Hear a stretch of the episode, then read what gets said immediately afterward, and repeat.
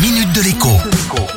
Bonjour à tous. Si vous vendez régulièrement des objets sur le Bon Coin ou encore sur eBay, ou bien que vous louez un bien immobilier sur Airbnb ou Clé Vacances, la liste n'est bien évidemment pas exhaustive, vous devriez bientôt recevoir un mail un peu intrigant si vous ne l'avez pas déjà reçu. Ce mail récapitule votre activité en ligne sur chacun de ces sites, ce que vous avez vendu ou loué et à quel prix. Si vous avez reçu ce mail, c'est que les plateformes de mise en relation entre particuliers y sont désormais contraintes par la loi. Les mêmes informations partent d'ailleurs simultanément en direction du fisc. Si c'est le fisc qui demande ces informations, c'est bien évidemment pour pouvoir éventuellement vous réclamer quelque chose, à commencer par des impôts. Alors pour faire simple, vider ses placards, c'est gratuit.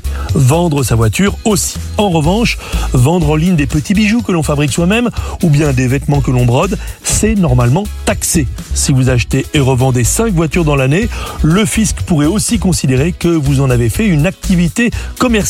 Même chose pour l'achat et la vente d'ordinateurs, de smartphones ou de tablettes. Un ou deux par an, ça passe. Un ou deux par mois, ou plus encore, eh bien, c'est louche. Quant à la location, même si vous louez à des proches, elle est normalement imposée, sauf s'il s'agit d'une participation aux frais de chauffage ou d'entretien par exemple.